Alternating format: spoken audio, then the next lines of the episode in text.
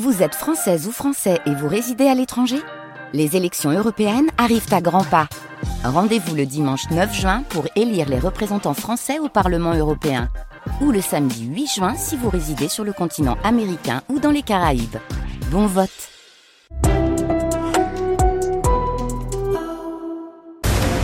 Et nous retrouvons donc le journal avec Caroline Salion. Et bonjour Caroline. Bonjour à la une de cette édition. Plusieurs établissements scolaires bloqués à Corté depuis ce matin. Les parents d'élèves de l'école Sandresse qui empêchent l'accès au collège et au lycée. Ils protestent contre la fermeture d'une classe à la rentrée prochaine. Un cas qui n'est pas isolé. En Haute-Corse, la carte scolaire prévoit plusieurs fermetures.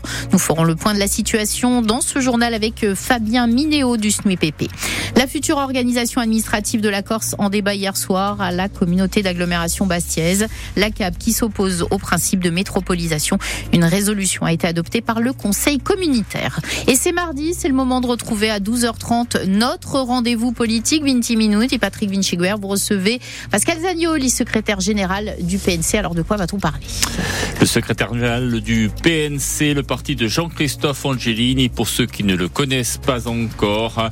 Il est jeune, il a milité dans le syndicalisme étudiant, a fait partie de l'Assemblée ADA Juventus et donc donc euh, fin 2022 a succédé à Jean-Christophe Angelini à la tête du PNC. Retour dans ce Binti et sur l'enjeu de ce dîner du 26 euh, janvier Place Beauvau. Retour aussi sur l'interview de Gérald Darmanin dans les colonnes de Corse Matin, des déclarations qui sonnent comme une reprise en main. Et maintenant, est-il encore temps d'aboutir à un accord? Nous en parlons donc avec Pascal Zagnon et à partir de 12h30. Merci Patrick. Et puis les proches aidants, ils apportent un soutien quotidien à un parent, un conjoint, un enfant malade ou en situation de handicap il devrait bénéficier d'un meilleur accompagnement. On en parlera avec deux bénévoles de l'association Corse Alzheimer.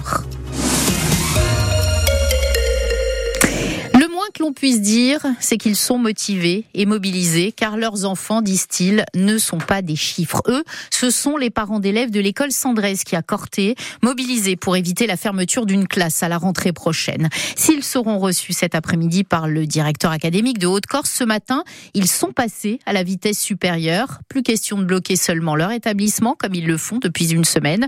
C'est avec l'aide de syndicats étudiants qu'ils ont bloqué la, la cité scolaire de Corté. Les blocages ne seront levés que s'ils obtiennent satisfaction. C'est ce que nous expliquait ce matin en direct dans notre journal de 8 heures l'une des membres du collectif des parents d'élèves, Alexandra Pagne. On attend de pouvoir lui expliquer euh, nos, nos arguments, euh, qu'on puisse avoir un dialogue constructif, que lui puisse faire un pas vers nous et pour que nous, on puisse en faire un aussi. On comprend, enfin en tout cas on entend qu'il euh, y a des règles comptables pour des fermetures de classe. Ces règles comptables, on n'est pas certaine qu'elles puissent s'appliquer dans des zones de l'intérieur euh, qui ne sont pas les gros poumons économiques euh, de Bastia et d'Ajaccio. Nous, ce qu'on souhaite, c'est qu'on ait la, la, garantie. On peut imaginer que cette année, une école, enfin une classe ferme, si on a la garantie écrite et engagée du rectorat qu'à la rentrée 2025 euh, où les effectifs remontent réellement, on ait une, une garantie d'ouverture. Et là, pour l'instant, ils sont pas capables d'accepter cette proposition. Voilà, rappelons donc que les parents d'élèves de l'école Sandresse qui a corté euh, sont mobilisés pour éviter donc la fermeture d'une classe à la rentrée prochaine. Ce matin, ils bloquent la cité scolaire et cet après-midi, ils vont donc rencontrer le DAZEN, directeur académique de la Haute-Corse. Alors cette fermeture de classe s'inscrit dans un cadre en fait beaucoup plus large, celui des annonces faites par rapport à la carte scolaire. Fabien de Minéo, bonjour. Bonjour. Vous êtes le secrétaire du SNUIPP de Haute-Corse. À Corté, donc, les parents d'élèves se sont mobilisés. Ils ont médiatisé cette fermeture pour la rentrée prochaine. Mais euh, est-ce que cette carte scolaire prévoit d'autres fermetures, justement? Oui, tout à fait. Euh, il y a sept, euh, sept fermetures de prévues pour sept ouvertures. Donc, elles sont diverses et variées. Elles concernent euh, Bastia, elle concerne des, du rural, euh, un peu partout la, REP, la REP+, euh, voilà. Euh, plus précisément, comment euh, se, décident ces fermetures? Qu'est-ce qui motive les autorités académiques pour décider de, de, fermer à tel ou tel endroit? Alors, il y a d'abord le volet quantitatif, quand euh, il y a une baisse d'effectifs, comme on, on, l'assiste à Corté, puisqu'à la rentrée prochaine à Corté, il y aura 19 élèves en moins, et également une approche qualitative, compte tenu euh, de, de certains critères, comme euh, l'indice de positionnement social, ce qu'on appelle l'IPS, qui permet d'avoir une vision de la, de la société et du public qui est accueilli, s'il est socialement défavorisé.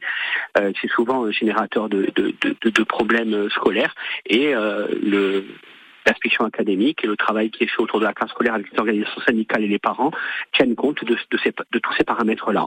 Alors on imagine que cette carte scolaire n'est pas arrêtée pour l'instant elle n'est pas arrêtée. Il y a eu un travail qui a été fait euh, euh, en concertation avec les syndicats. Elle sera euh, présentée jeudi sous la présidence du préfet lors du comité départemental de l'éducation nationale, en présence des représentants des personnels toujours, des élus, CDC et maires, et également des parents d'élèves.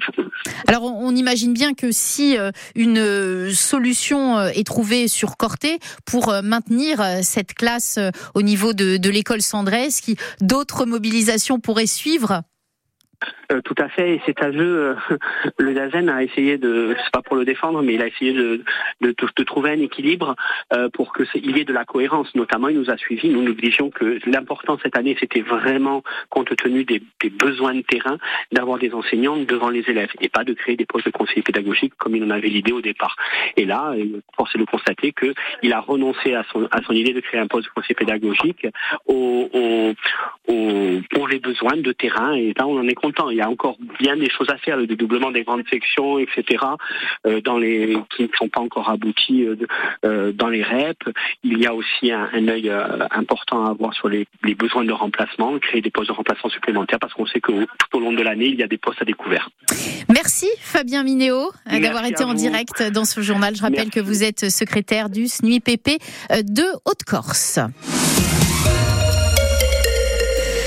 L'état des lieux de la délinquance en Haute-Corse en 2023. Il a été dressé hier par les autorités préfectorales et judiciaires avec 7204 euh, faits en 2023 contre 7175 en 2022. La Haute-Corse enregistre une certaine stabilité et affiche un taux d'affaires élucidé de plus de 44% contre 33 sur le continent.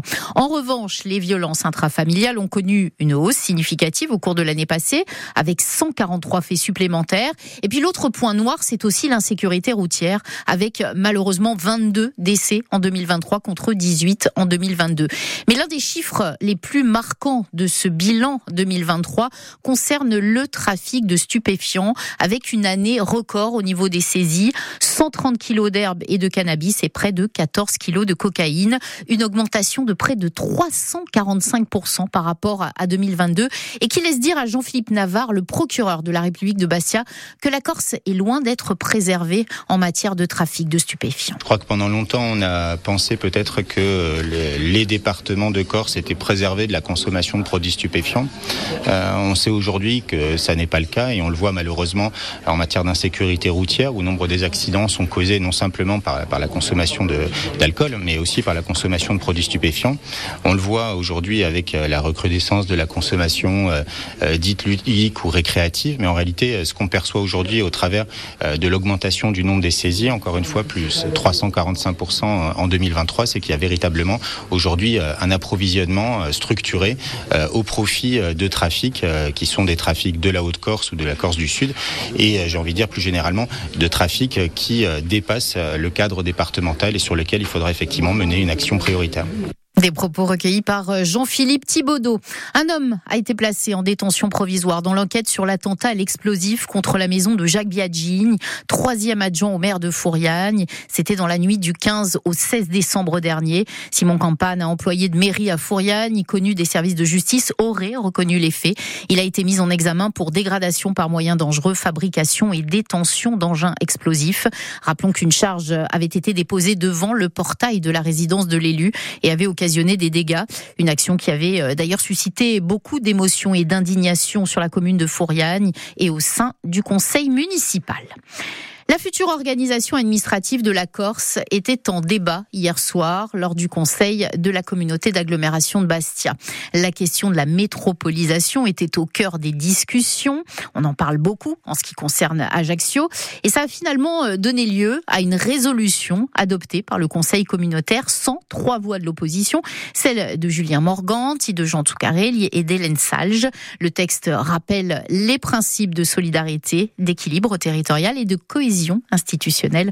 On écoute Emmanuel de Gentili, première adjointe au maire de Bastia. Je ne voudrais pas qu'on revienne à des, à des situations où il y aurait des pouvoirs locaux qui viendraient contrecarrer la volonté qu'on a eue de faire une collectivité unique. On se retrouverait peut-être même avec d'autres territoires qui viendraient sur le champ de la métropolisation. Et ensuite, la collectivité se retrouverait avec simplement la gestion euh, d'un reste de compétences pour des territoires ruraux qui se retrouveraient encore plus marginalisés alors que nous, nous souhaiterions renforcer plutôt l'ensemble de l'attractivité de l'ensemble de l'île.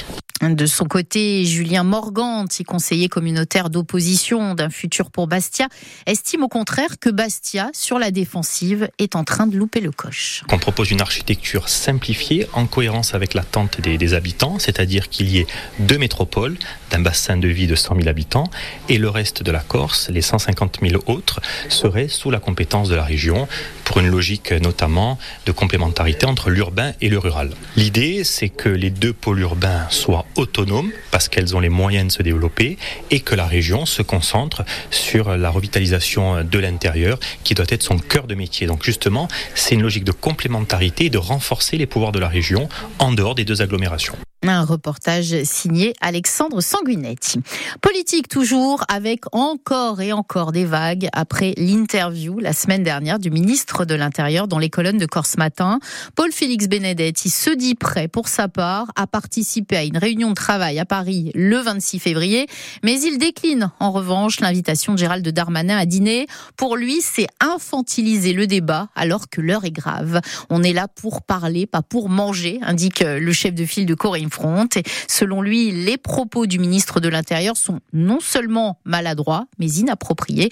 Il estime néanmoins que le dialogue n'est pas rompu. Il est encore temps de rester politique, d'intégrer qu'il y a un problème de fond en Corse, qu'il est historique, politique et culturel, qu'il est adossé à 50 années de combats politiques contemporains qui ont été in fine légitimés et validés par le peuple corse. Mais au bout du compte, vous irez ou pas? Vous y participerez? Moi, je ne sais pas. Un repas, je ne pense pas. Une réunion de travail politique, je peux y participer. Je pense qu'un repas, c'est déjà infantiliser la notion du débat. On n'est pas là pour manger. On est là pour parler, peut-être pour euh, crever un abcès d'incompréhension ou de mauvaise volonté. Mais en tout cas, on n'est pas là pour s'amuser. Je veux dire, l'heure, elle est quand même assez grave. Moi, je pense qu'on ne peut pas s'amuser à écrire que l'histoire sera comptable de ceux qui iront manger ou pas. J'ose espérer en tout cas que le repas ne sera pas un plat de lentilles.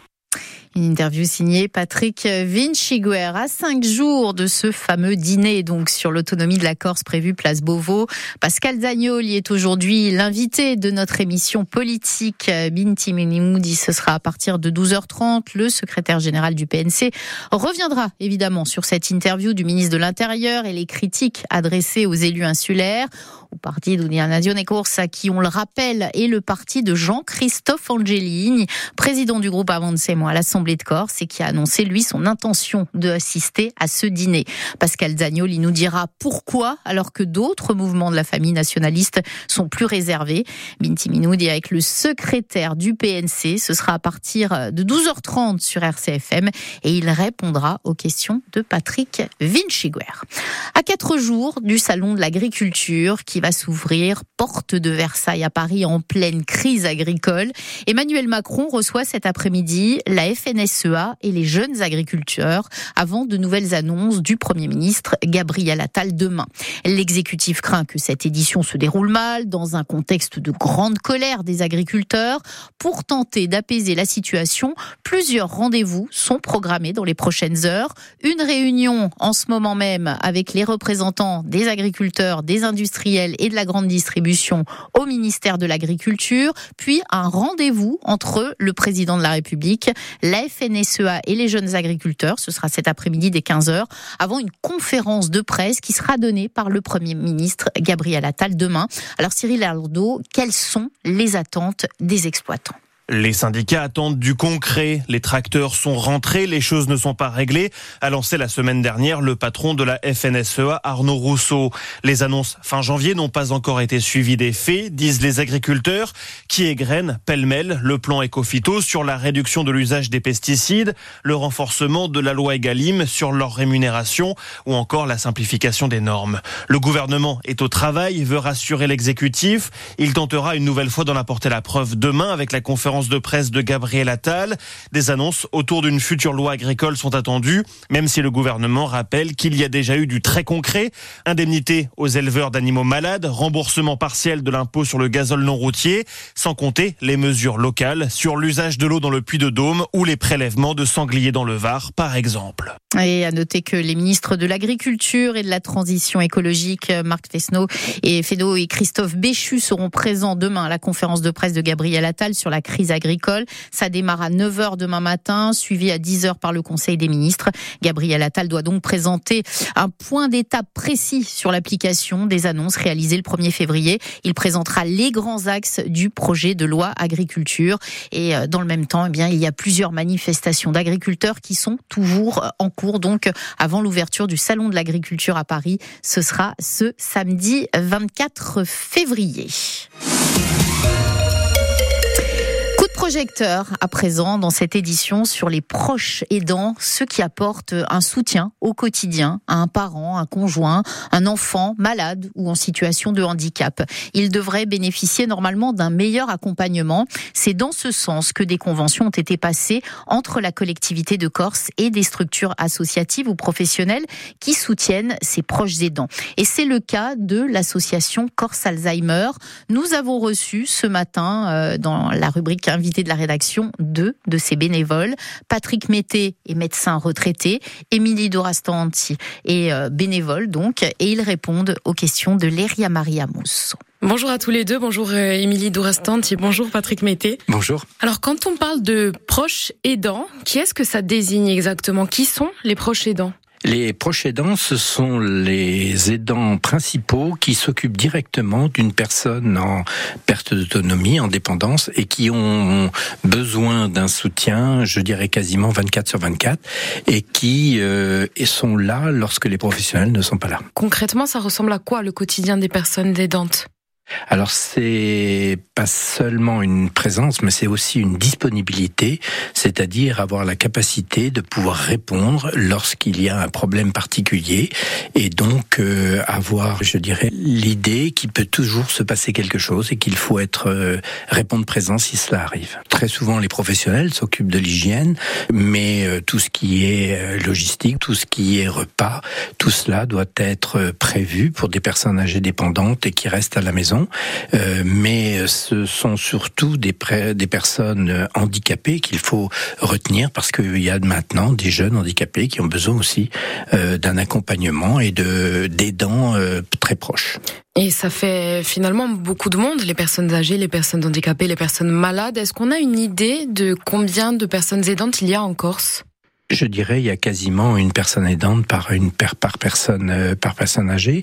C'est vrai que lorsque l'on est âgé, on a toujours le problème de la solitude et que on essaye d'y pallier, mais Aujourd'hui, l'organisation de euh, des aidants qui sont qui est extrêmement importante et qui est soutenue par la collectivité nous permet de dire qu'il y a exceptionnellement des personnes qui sont oubliées. Et par rapport au niveau national, on sait où l'on se situe euh, au niveau régional? C'est très simple. On est la région la plus vieille de France et la plus vieillissante de France. Alors on n'est pas parce qu'on vieillit plus, même si c'est vrai, mais surtout parce qu'il y a une immigration de personnes âgées qui est extrêmement importante. Les gens viennent passer leur retraite ici avec tout ce que cela comporte, c'est-à-dire le risque de euh, perdre son autonomie, d'avoir des, des, éléments de handicap qui nécessitent euh, que les personnes soient prises en charge et accompagnées. Et pour être précise, on ne, on ne sait pas si on a plus moins d'aidants qu'au niveau national On en a au moins autant et je pense que le mythe de l'abandon des familles et de la perte de, d'engagement des familles vis-à-vis de leurs aînés ou de leurs handicapés n'est pas une vraie réalité en Corse parce qu'on voit très bien que l'on peut compter sur des aidants solides et qui s'engagent franchement dans la prise en charge de leurs proches.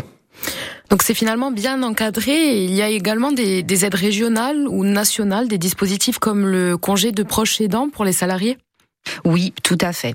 Donc euh, la réglementation a quand même évolué hein, euh, au, fur, et à mesure du temps. On a vu différents plans. Le plan euh, maladie d'Alzheimer, il y a eu le plan aussi spécifique pour accompagner les personnes atteintes de troubles du spectre autistique, puisque comme comme l'a dit Patrick, voilà, ça touche un public qui est complètement différent. Hein. On peut être aidant d'une personne de 0 à 99 ans. donc toutes ces, ces différentes ces différentes lois, plans ont permis la prise de conscience aussi de la nécessité d'intervenir au quotidien et finalement la place quasi euh, professionnelle de ces aidants, puisque euh, sans après on a aussi alors bon il y a la notion d'accompagnement quotidienne, mais c'est vrai que vous avez des aidants qui sont en situation aussi professionnelle, qui doivent faire face à la gestion de leur quotidien et également euh, bah, de leurs proches malades. Et pour ces personnes qui atteignent un point qui parfois peut être le point de rupture, hein, il y a effectivement ce congé, ce proche aidant qui peut être sollicité euh, et mis en place. Est-ce que le public, le public potentiel ou effectif, puisque finalement on est tous potentiellement concernés est bien informé sur ces dispositifs le, le, public est, est, bien accompagné et en particulier nous sommes dans une démarche euh, de prise en charge du public dans ce qu'on appelle le coping. Euh, coping c'est un terme un terme anglais anglo-saxon qui veut dire euh, je me débrouille. Hein, euh, to cop c'est se débrouiller et donc euh, le coping ça veut dire apprendre à, à faire face devant toutes les situations et nous poussons même l'ensemble de la démarche à aller euh, jusqu'à une démarche d'accompagnement de la santé de l'aidant, c'est-à-dire que nous veillons à ce que l'aidant soit en bonne santé et ne se laisse pas aller au regard du contexte dans lequel il, évolue. Et c'est ce qu'on appelle le programme ICOP, et qui rejoint exactement le même terme. Hein, euh, ICOP, c'est euh, je fais face et je fais face à une santé parce que très souvent ces aidants sont âgés et voire même très âgés parce que les personnes à prendre en charge sont prises en charge par leurs conjoints ou leurs enfants et que ces personnes sont, ont un âge certain. Merci beaucoup. Merci à tous les deux, Patrick Mété et Émilie Dourastanti. Voilà une double interview sur les proches aidants à retrouver quand vous voulez sur Bleu RCFM. Vous êtes sportif, vous voulez travailler dans le monde du football, cette information peut vous intéresser, histoire de vous montrer la marche à suivre. Dans le cadre de la formation au brevet d'entraîneur de football professionnel, la promotion 2023-2024 a fait étape à Bastia il y a quelques jours pour une semaine de stage et d'apprentissage. Dix postulants réunis autour des formateurs de la Fédération française de football, avec un seul objectif, Jean-Philippe Thibaudot, décrocher le précieux sésame pour pouvoir entraîner au plus haut niveau. Qu'est-ce qui est le plus complexe et le plus intense le match.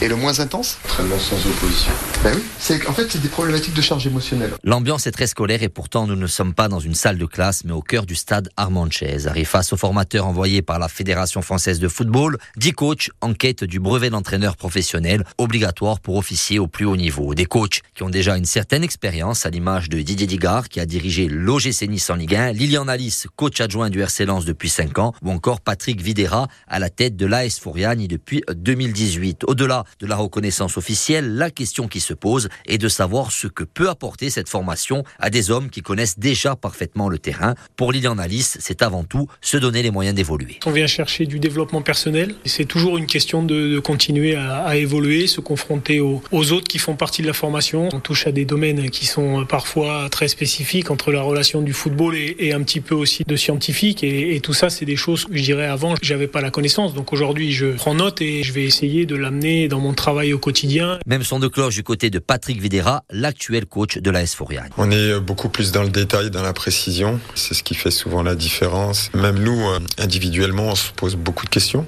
On vous apprend les codes et on vous explique comment ça se passe là-haut. Et c'est très enrichissant. Au total, 13 sessions sont organisées tout au long de l'année avec plus de 110 séances de formation pour permettre aux futurs coachs diplômés de décrocher le grade. Place à Marée Latine ou à présent avec euh, le débat public sur l'avenir de la mer et des littoraux qui se déroule cette semaine à Ajaccio puis Bonifacio. Débat ouvert à tous. Demain à Ajaccio aura lieu une visite suivie d'un débat sur le golfe qui est proposé à la clé des choix qui seront faits en termes de protection et de développement. Étienne Ballon est coordonnateur de ce débat public et il nous en précise les enjeux avec Jérôme Souzy. Étienne Ballon, bonjour. Bonjour. Vous êtes euh, coordinateur de, de la mer en débat, c'est ce débat public qui revient encore s'il était à Bastia il y a quelques semaines. Et là, il revient sur Ajaccio, Porticcio, le golfe d'Ajaccio et Bonifacio. Ce débat public euh, sur l'avenir de la mer et, du, et, des littoraux, euh, quel est le cadre de tout ça? C'est un débat qui euh, apporte pour, sur toutes les décisions qui concernent la mer, les activités en mer et le littoral. C'est vraiment le débat qui précède les grandes décisions qui vont structurer l'avenir de la mer. Et c'est un débat qui se situe en même temps, qui se déroule en même temps sur les façades atlantiques, Manche-Mer du Nord et en Méditerranée aussi. Et concrètement, il y aura des décisions qui seront prises à l'issue de ce débat sur plusieurs sujets le développement de l'éolien en mer, le recul du trait de côte, l'avenir de la pêche, euh, la protection de la biodiversité, etc. Et ces décisions seront prises en fonction de ce que ce débat va apporter. Au niveau de la Corse, euh, du pourtour euh, ben, de, de l'île, il y aura des, des, applications concrètes. Ah oui, tout à fait, c'est très clair. Alors, ce document stratégique de façade, qui est donc euh, le document que l'État euh, va décider à l'issue du débat public, il traite de tout. Hein. Il traite de la pêche, comme je le disais, il traite de la plaisance, il traite de, la navigation maritime, il traite de la sécurité en mer, il traite aussi beaucoup des questions environnementales, protection de la biodiversité, de pollution de l'eau, euh, voilà, tous ces sujets-là. Débat national, public, donc ça s'adresse à tout le monde. Absolument. Tous les événements sont gratuits, ouverts à tous. C'est un droit individuel que chaque personne a. C'est dans la Constitution française de pouvoir être informé et surtout de participer à l'élaboration des décisions. Donc, pour que le public, euh, entre autres, y participe, ça va se passer euh, ce mercredi, ce jeudi, ce vendredi. On en reparle demain avec vous, Étienne Ballant, si vous le voulez bien. Merci. À demain. Et c'est la fin de ce journal. L'information se poursuit avec 12h30, votre rendez-vous politique Binti Minouni.